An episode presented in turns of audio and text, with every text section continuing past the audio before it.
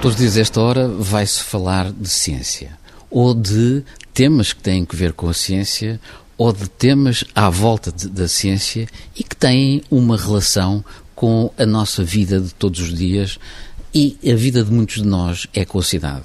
E é por isso que nós chamamos uh, este ciclo de conferências que decorreu durante todo o ano na Fundação Gulbenkian, dirigida a um público muito variado, desde um público escolar até uh, ao público, uh, digamos, mais, mais experiente, uh, fizemos um ciclo para que todos nos apercebêssemos que não há nenhum problema hoje em dia que tenha que ver com a vida cotidiana não é, que não tenha que implicar a ciência. Ou seja, nós temos que saber ciência, ou saber de ciência, ou pelo menos saber o valor da ciência. E isso é essencial. Não há nenhum tema de nenhum daqueles que nós temos aqui assim, da casa, à alimentação, uh, ao ócio, uh, à criatividade, não há nenhum desses temas, aos transportes, que não envolva criticamente a ciência, quer dizer, as suas soluções futuras. Tudo isso são decisões que são tomadas de caráter político, administrativo, eh, de gestão, mas que envolvem criticamente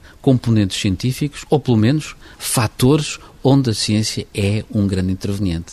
Ciência entendida no seu, no seu vasto leque de, de opiniões e onde também e por isso é que este ciclo é um ciclo com pessoas eh, muito variadas e onde também a ciência tem que dialogar com outros saberes, com pessoas que têm outras especialidades e tem que saber, digamos, expor-se e falar com o saber comum, com pessoas que não são cientistas. Pronto. Portanto, é esta a, a questão essencial. As cidades estão connosco desde uh, quase que os alvores da, da, civilização.